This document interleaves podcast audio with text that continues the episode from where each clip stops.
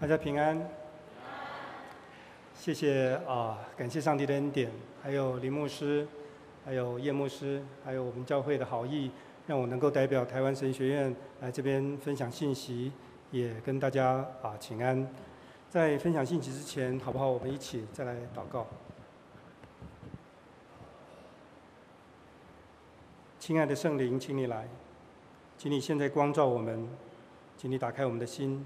请你建造我们的团体，让我们可以通过你自己的话，能够更认识你，来经验你，来与你相遇。啊，祷告奉主耶稣基督的圣名，阿门。啊，七年前，应该是六月，我再一次以神学生的身份回到啊我的母会，就是我们的我们的隔壁啊教会，叫做济南教会。不知道大家知不知道，就在立法院隔壁那个很多人在示威那个地方哈。后来才知道，我们教会的厕所还是蛮著名的景点嘛，因为大家示威都到我们教会去上厕所哈。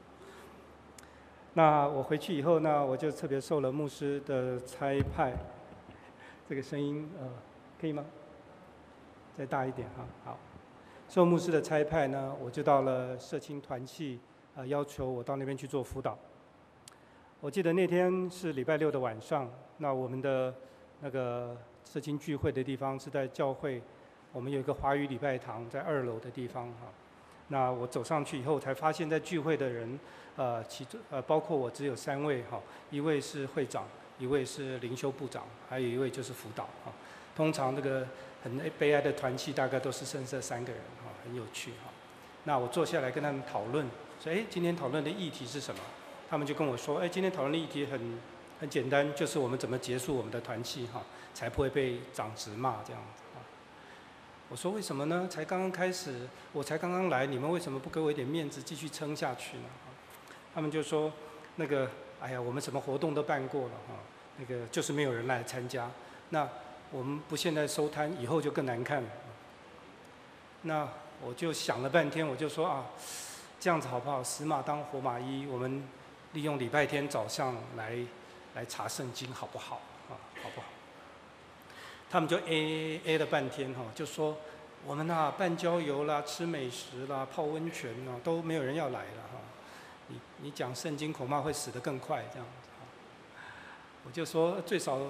会有三个人参加吧，就你我他这样啊，除非你们都要落跑这样。然后啊。谢谢，感谢后来牧师有支持，然后我们这几位同工有很努力的去邀请人哈。那大概一个礼拜以后，我们就从旧约的创世纪开始，啊，用人物查经的方式。我自己很喜欢人物查经的方式，好像看电影一样哈。我们可以真的进入电影里面，跟人物一起对话的方式，在礼拜以后展开这种恐怕会更惨的查经课程啊。那不过很奇妙的哈。我发现，当我们愿意回到上帝面前，我们愿意认真通过圣经的话来听他要说什么，来更认识他要告诉我们什么的时候，我相信上帝就会引导很多喜欢听他话的人来接近他，更让这些人呢彼此连结，成为一个属于他的团契。这个以上帝的话、读上帝的话为中心的团体，就这样从我们三个人的祷告跟分享开始。大概在三四个月里面，我们大概就有二十个人，接着呢又慢慢慢慢成长到三十个人。那在上个学期呢，也曾经到四五十个人，一直到今天这个课程仍在继续。那待会儿我我也赶回去做那个，因为这学期刚好开的是那个电影跟读经的对话哈。那这我我可以见证这个过程哈。这个现象，我觉得在台北这个五光十色、充满忙碌跟诱惑的环境里面。一个传统著称的济南教会发生哈，在这个地方发生，实在是一个让人感觉是有盼望的记号。圣经里面有很多很多的记号，我们可以来看哈。但是我觉得在济南教会，这个是一个记号。不过更让人感到好奇的是，这种读圣经还有团契成长之间怎么连结的机制，到底是怎么样在运作？它有没有可能复制或者是移植呢？这也让我读做教会调查的人哈，我是做那个教会问题研究的人哈，感到非常的有兴趣哈。那么在查经的过程里面，我们发现我们在阅读的人，尤其我们在读圣经的时候，读读旧约的时候，很重要的一件事情就是我们要对我们自己够诚实。如果我们对自己够诚实的话，我们就会发现，我们会自然而然受到故事的吸引，来进到故事里面。我们会受到故事里面不同的主角还有配角他们心情的影响，而进入那个故事里面，来跟着他起起伏伏。有时候我们会感受到我们在欲望中，我们迷失在那个欲望里面那种挣扎跟无奈。有时候是面对挑战的时候那种惧怕的心情。有时候是我们需要做抉择的时候那种挣扎。无论如何，当我们看到故事中的人们，因为他的心的很刚硬，他背逆上帝，最终得要面对他很悲惨的命运，这种情况，我们感到叹息的时候，常常我们心里的深处也会发现说。哎呦，这个故事也在对我们心里面最深层的恐惧跟盼望来说话。我们发现一件事情，就是旧约圣经经过千年，仍然能够对每一个时代，包括我们在读它的人说话，实在是因为它所表达的是在我们人类心灵最深层的部分有两件事情，一件是对罪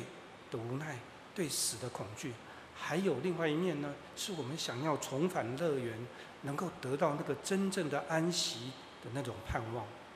所以有人说，旧约是属上帝的人跟团体，我们受呼召进入这个现实的世界，在世界的挑战里面，我们要寻觅当初在乐园中那种安息跟和平的故事。不过很有趣的是。旧约里面这种真正和平跟安息，却很少看得到。整个旧约的故事让我们看见的事实是什么？是上帝所创造的世间男女，从亚当夏娃被逐出乐园以后，不管是亚伯拉罕、以撒、雅各、摩西、参孙、大卫、所罗门，以及以后世世代代的君王，多半都因为人罪的本性，不断地想要以自我为中心，他们选择背离上帝。选择做上帝眼中看作恶的事情，也因此都得面对上帝公义的审判，在世界上找不到真正的安息。看到这种情形，我们不禁要问：既然人性是如此让人绝望，到底人如何在我们这种这么短暂又充满征战的人生里面，才可以找到真正的和平跟安息？我们这个信仰团体。在我们这个充满征战的时代里面，才能真正的平安喜乐，活在上帝的公义跟上帝的怜悯当中。这是我们常常最挣扎的问题。很有趣的是，今天思慧为我们念的经文，先知以赛亚为以色列这个信仰团体，为你跟我提供了一个上帝所亲自宣告的答案。我们一定要好好的来听。以赛亚这个人受上帝的呼召做先知的这件事情，我们回去如果有机会能够翻译以赛亚书，他在记载在以赛亚书第六章的这个地方。一开始，他就说犹大王乌西亚王死的那一年，以赛亚在耶路撒冷的圣殿受呼召当先知。而这段他与至高上帝相遇的经验，后来就成为他一生对以色列呼喊“你们要回转，你们要回转”这个信息的核心。更是他甘愿服侍到底的这种动力。很多学者很喜欢用礼拜学的观点来看第六章的经文，用这个来说明礼拜的程序里面应该要包括人跟至高的上帝相遇的时候那种敬畏、知罪、赦免、得到赦免，然后我们充满了喜乐，最后我们被差派离到世界上，啊，分参与在上帝拯救世人的工作这些要件。也就是说，我们看我们的礼拜程序，我们都会发现这个这个要点，就是我们在敬拜赞美中，我们感觉到我们跟上帝的相遇，跟圣洁的上上帝相遇，我们就知道我们真正本身的不足，于是我们悔罪，我们接受上帝的释放，最后呢，我们受差派再一次的走出这个门，进入世界，成为这个世界的见证。啊、呃，很多学者用礼拜学的观点来看这件事情是很有趣的哈，但是对以以赛亚个人来说。他自己因为看见了这个制胜者那种敬畏的心情，让他看真正的看见到自己的哪里有不洁净，这个很有趣哈。如果你你曾经到那个羽羽绒店哈去买了一个那个羽绒外套，然后到北海道去参加那个滑雪哈，当你买了白色的羽绒外套的时候，你说哇，有够白，这衣服真好看哈。可是你当你真的站在北海道的雪地里面，你发现你衣服是黄色的哈，因为那个白真正的白。所以当你看到真正的制胜者的时候，你会感感到自己的不洁净哈。而以赛亚这种感觉自己的不洁净呢，还有他里面骄傲罪性的那种可怜跟可笑哈，这种彻底的认罪悔改，他有这种自觉跟这种反省，才让他有机会真正的感受到以色列这位圣者哈，也就是我们的耶稣，我们的上帝，竟然肯为他从天上屈身来怜悯他、赦免他那种无限的恩典，也就是真正感觉到自己有罪。真正感到痛悔的人，我们才有机会接触到那真正的恩典跟赦免。所以有真实的认罪，才有真正的感受；有真正的痛悔，才有真正从天而来的赦免。这两句话可以说是以色列以赛亚穷其一生，他在传达见证给以色列的焦点。也是因为这样子，这个受赦免的以赛亚，可以如同回到乐园当中的亚当。他都接受上帝的邀请，能够参与在上帝要让人家得到喜乐跟拯救的工作当中。这个因为面对至圣的上帝，从经验敬畏，知道自己的罪，从彻底的悔改，接受上帝的会赦免，然后他归信上帝，得到安息，受差派进入世界，在征战中参与上帝拯救的过程，成为他一辈子能够为上帝呼喊。邀请人回转那种热情跟勇气的泉源，这也是我们每一个真正在传福音的人的经验。他一定得经历悔改，经历赦罪，然后真正的受差派进入这个世界，参与在拯救工工作当中。这是他，这是一个人能够真正得到拯救跟赦免的经验，也是他能够持续不断在这个世界上传福音的热情跟勇气的泉源。以赛亚这个先知，他一辈子经历了四个南国的王。从第六章开始，我真的很、呃，可以邀请大家回去看以赛以赛亚书哈，这是非常有趣的一本书哈。他从第六章他的受呼召开始哈，走到我们今天诗会为我们读的三十章，已经到他要面对他人生最后一个犹大王，叫做西西家的这个时刻。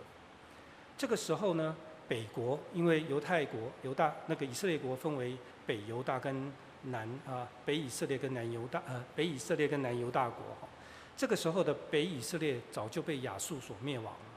那么南国的犹大呢，按圣经的记载，因为他们长期以来他们的王跟他们的人民行上帝眼中看为恶的事情，就造成了什么事情呢？造成造成了这个国家道德堕落，国政混乱，连他们四边的小国家都看衰他们。甚至原来不起眼的小国也趁势来欺负他们，这种情况呢，跟我们前两天遇到甘比亚的情况大概有点类似。这种两百万的小国都要欺负你一下。面对这种内外危机交迫的时刻，这个受上帝所选召的信仰团体，他的主政者跟领导人应该怎么样呢？既然是上帝所选召的团体，应该先回到上帝面前，不是吗？可是他们的主政者跟领导人，他们选择。玩国际政治的手法来寻求他们国家的平安，所以呢，他们一方面跟当时候的超级霸权就是亚述国来进贡，另外一方面呢，他们就跟国家征税，然后收准备了好多金银财宝呢，千里迢迢就往他的南方。你知道以色列的最南方是一个大国，叫做埃及，往南方那个埃及呢去寻求协助去。希望依靠埃及在武力上还有经济上的协助，来寻求他们国家的保险。所以呢，我们正常的来说，如果以犹大国只不过是一个普通的国家，他们的国王是真的很无能，在找不到出路的时候呢，用这种骑墙找保险的思想，在政治上也不算是什么奇怪的事情。有时候我们看，我们今天我们介在中国、美国两个强之间，美国要我们买核能电厂、买武器。等于是在收保护费，另外一边呢，要我们摇尾乞怜，套关系来跟他们做生意，来让我们国家继续生存。看起来这是小国无奈的命运。我今天没有要针对啊当时的政治局势来为各位做分析哈。不过很有趣的是，历史告诉我们，一个国家如果没有中心的信念，一下想靠这边，一下想倒那边，到最后会连自己是谁都忘记了，而成为一个让人家瞧不起的国家。这好像在政治当中的犹大国一样。不过从这个，我我想今天想要从一个信仰团体的角度来看犹大国所做的选择。如果我们从这个角度切入来看犹大国的选择，我们就可以明白说，为什么以赛亚书从二十九章开始，以赛亚就要用非常非常严厉的口气来指责、来预告南国犹大的首都耶路撒冷将要灭亡的最终命运。原因是什么呢？因为当时每一个国家都有他的守护神。亚述呢，有一个叫亚述尔的神，那这个埃及呢，有一个叫阿蒙神。那当其他的国家呢，有亚舍拉啦等等这种迦南的神，以色列称为什么？以色列被称为以色列是耶和华的子民，对不对？他今天却选择向亚述跪拜，向埃及求助。这个在宗教上是典型的把信仰跟现实分开来的现实做法，代表了一件事情，代表了犹大国全国的居民已经把他们的耶和华信仰看成是一个日常的习惯，或者是祖先传给他的文化的一部分。他们可以天天行礼如仪，但是认为信仰这件事情在现实、在世界的挑战面前一点用处也没有。我把它换成今天的话来说，就是耶和华上帝的信仰是只留在礼拜天，在礼拜堂里面，是我们嘴里刚刚在念的，或者是圣歌队在唱的，或者是牧师好像演员一样在台上表演的东西。等到我们等一下十二点多礼拜结束呢，进入世界以后，我们就可以换一个频道，采用另外一个标准。为什么呢？因为信仰是不能当饭吃的，是不能进入日常生活的。是无法面对现实挑战的东西了。犹大国为了现实，为了应付迎面而来危机，他所想到的只有着急的在世界的方法、世界的律中间找方法来解决问题。比如说，他要加收税金，他要准备礼物，要开国库，到处探听消息，到底埃及跟亚述什么人才是 key man，才能解决问题？有什么特别的技术跟门路，可以让这个信仰团体找到更有效、更有利益的方法来依靠，来快速的解决我们目前碰到的危机？各位弟兄姐妹，一个我们整天在嘴上说是信仰上帝的团体，怎么会变成这个样子？我在想，其实原因很简单，就是他们嘴上虽然说他们是属耶和华的子民，但是他们内心所在跪拜的、所真的相信的，只有两个字。就是现实。不过很有趣的是，同样的现实也告诉我们，这种想要从世界找方法来解决耶和华信仰团体问的问题的选择，不管是从不管是从圣经来看也好，从我们信仰团体的经验来看，通常都为他们带来更多的失败、侮辱还有危机。那么我们不禁要再问一次：耶以色列或者是信仰团体，我们到底要怎么做？我们才能在世界的诠释跟价值观每天每天跟我们的挑战攻击当中，我们才能找到真正的安息跟平安呢？因为我是做教会历史研究的关系，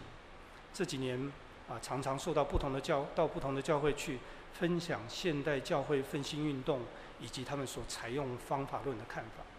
有人采用 GLN 双翼，有人。不采用这些，他用采用德国的，有人用，呃呃，对不起，他采用韩国的，有人采用新加坡的，有各种不同的办办法。那么在分享以后呢，我常有机会跟教会的长执会有有一些讨论的时间。大概其中有两个主题是最常被提出来讨论的。第一，就是怎么样面对礼拜人数严重减少还有老化的问题。这个尤其在长老会里面特别特别的严重。以前呢，在长老会，现在在大台大台北地区，根据统计，大台北地区的基督徒只剩下百分之二十是属于长老会的。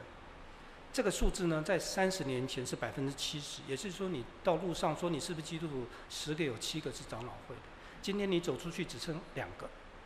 为什么这样子呢？我们的人跑到哪里去了呢？这是第一个问题。第二个，就是为了众教会跟他的会友。有越来越严重的世俗化的问题，来感觉忧心、感慨跟头痛。所以呢，相同的时间，他们就会要求神学院说：你要多开一些实用的课程。你们开那些东西都不实用，多开一些实用的课程，多找一些比较有实、比较实际一点、有效的、比较有方法跟经验的老师，能够帮助我们的教会来阻止教会这种堕落跟世俗化的问题。你们觉得如何呢？我总是回应说，对一个信仰团体来说，有什么能够回到，能够比回到上帝的话面前，比帮助我我们的会友更加愿意从圣经去认识我们的上帝跟他的心意，以至于我们能安然的将我们自己跟我们的教会放在他的手中，让上帝带领我们的方向，会有什么比这个更好的方法来复兴跟重建我们的教会呢？作为一个跟随基督的信仰团体，如果我们不讲圣经，不谈信仰，不求自己的尾声要像耶稣基督一样，我们这个教会我们还能谈什么呢？我们确信，在圣经中每一个人物的故事，都是在他们的信仰旅途中，面对他们自己、面对世界的争、世界的挑战而在征战的故事。那么，他们的顺服跟悖逆，他们所面对的挑战跟抉择。常常就是我们现在所面对的挑战跟抉择，而信徒跟教会领袖，我们所做的选择，其实就决定了我们这个信仰团体的命运。从教会历史来看，很多学者都认为有几个点，我们可以视为这个教会是不是正在复兴的观察记号。很有趣哈，有四个点。第一，它是不是有专心敬虔的礼拜？第二，他是不是有圣灵参与的讲台？第三，他是不是有认真学习的信徒？第四，是不是有在流泪中越来越兴旺的祷告？这四件事情，为什么呢？我在想，因为当一个信仰团体，他愿意用随时要看到上帝的这种敬虔来做他们的服事准备，牧者跟所有的长子同工。都甘愿用非常敬虔、认真，还有他们自己的生命来分享上帝在他们身上给他们改变的信息。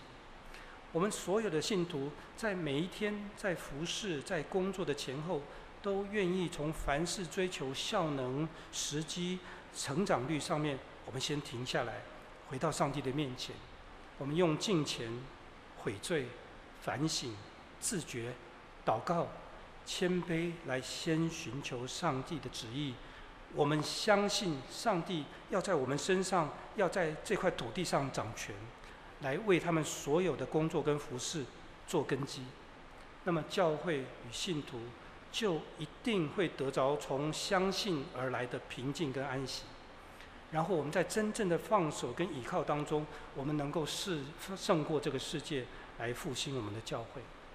很多人会挑战我们说：“你光在那边祷告有什么用？请你现实一点吧，赶紧起来 do something，要不然人就跑光了，奉献跟着就没有了，事工跟着就没有人做，代志就断掉了。”弟兄姐妹，今天的经文里面，西西家王开始的时候也是这样想。所以，我们如果回去查考圣经，我们就会发现，西西家王的危机就越来越迫近，他的烦恼就越来越加添。其实，我们跟西西家王的问题都一样，就是其实我们只是想相信我们自己想相信的，我们将真正全能的上帝放在一边，认为我们自己才有那种完全的能力，可以 do something 来解决我们信仰团体的问题。弟兄姐妹，其实我们自己就是圣经所说的那个骄傲又不信的族类。所以圣经说，以赛亚就站出来这样跟我们说：说主耶耶和华以色列的圣者曾经这样说，他说：你们的得救在乎归回安息，你们要得着力量在乎平静安稳。你们要归回安息，你们要归回我的平静安稳。以赛亚说：然而你们却不肯。你们宁可相信埃及，认为埃及才是你们的拯救。你们甘愿相信依靠世界的势力、技术跟方法，以为这样子能为你们找到真正的和平跟平安。以赛亚说：“我告诉你们，这些都没有用，都没有用。你们费尽心机找关系、送礼物、学技术、买武器，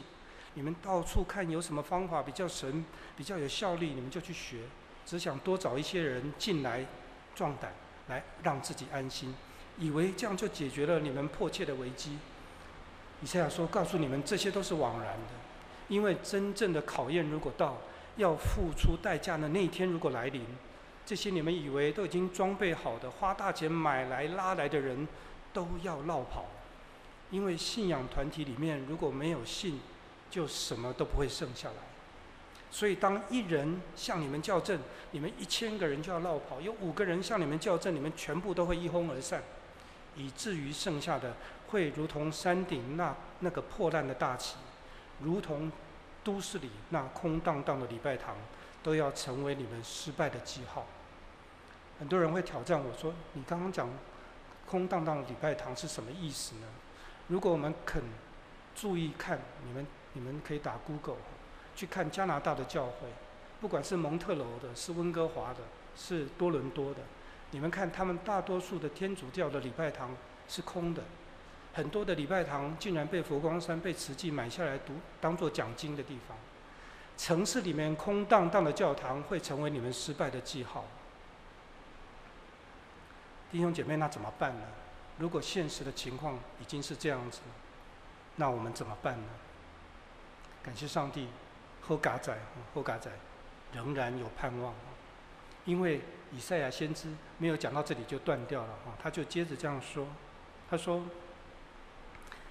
但是耶和华知道你们的软弱，他爱你们，他要等候你们的回转来施恩惠给你们。他随时等着要起来怜悯你们，因为耶和华是公平的上帝，凡等候他的都是有福的。我再念一次给大家听：耶和华知道你们软弱，他爱你们，他要等候你们回转，要来施恩惠给你们。他随时都在等着要起来怜悯你们，因为耶和华是公平的上帝。凡等候他的，都是有福的。以色列啊，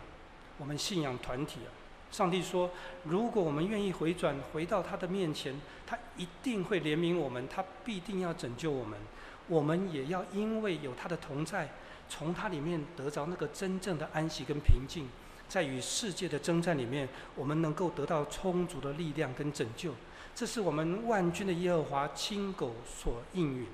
他亲口所应许。亲爱的弟兄姐妹，照上帝的应许，如果我们相信，我们又愿意回转，我们一定会看到上帝的怜悯跟大能。在今天的故事里面，以赛亚先知这次的呼喊，竟然得到西西家王跟以色列这个信仰团体的正面的回应，他们顺服先知所传的信息。整个团体在西西家王领带领之下，他们用悔罪、用认罪来回转、回转归向上帝。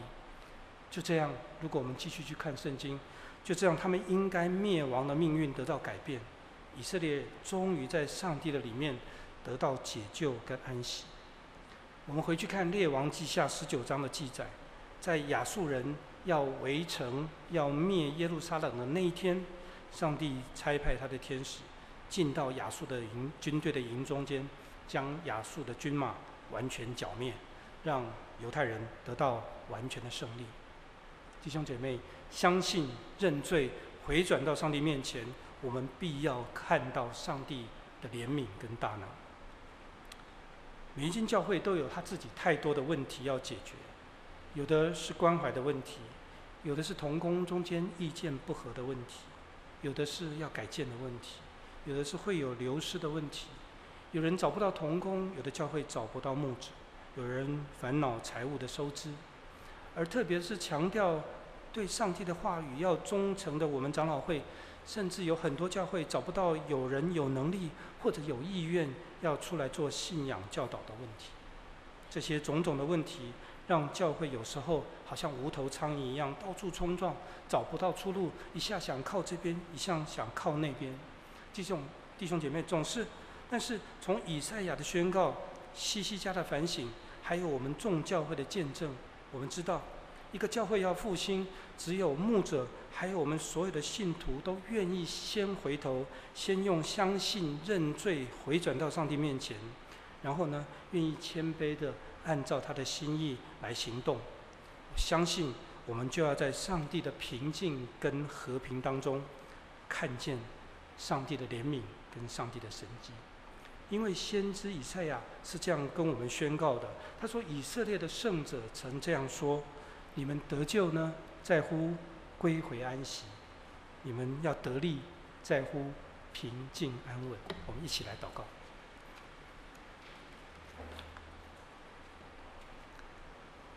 全能的上帝，在我们要将我们所教会所需要的一切陈明在你的面前之前，我们要用敬畏的心，再次把我们这个教会、我们这个团体带到你的面前。你知道我们的需要，你也知道我们的软弱。求你怜悯我们，求你原谅我们总是想要以自我为中心，我们这种罪的本性。求你能让我们在你的怜悯当中。先学习放下自己，用全然的依靠，能够得着洁净跟更新。主求你呼召我们，用听你的声音、顺服你的旨意，来与你同工，来胜过这个世界。让我们在征战与服侍当中，得着从你而来的安静跟平安息跟平静，也能够因为这样子，我们能求你祝福我们的教会，让天国的和平跟荣美。反射在我们中山教会这群卑微有限的人身上，让我们能够成为这个社区跟黑暗世界中的光跟祝福。祷告，奉主耶稣基督的圣名，阿门。